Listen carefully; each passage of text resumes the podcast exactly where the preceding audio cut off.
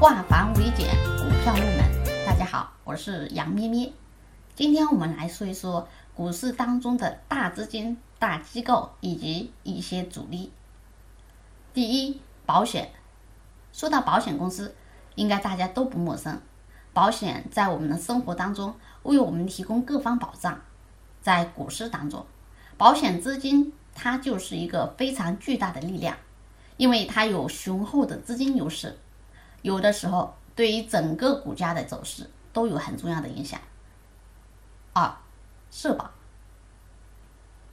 社保基金同样的，它有庞大的资金量，但是社保基金如果投资于股市，首先要考虑它的安全性，所以社保基金通常不会进行短期交易，它是中长期持股或中长期操作。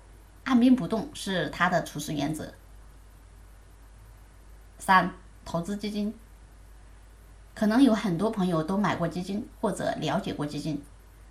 什么是基金呢？我们简单解释一下，基金就是把募集来的资金用在其他方面投资。大部分基金的投资领域就是股市。基金在股市中建仓调仓，往往都需要比较长的时间，所以。基金的投资也是以中长线为主，大部分的基金都比较喜欢市值偏大、基本面良好的蓝筹股、白马股等等。四、游资，游资也叫做炒热钱，游资往往都是以投机为主，哪里有机会就往哪里钻，通常是短线操作，有很强的流动性和飘忽不定性。他们善于炒作各种题材和概念，它的特性也使得游资成为股市中的常客，成为运作短期个股的一个常客，是市场中最常见的短线主力之一。以上就是我们市场中的主力机构和大资金。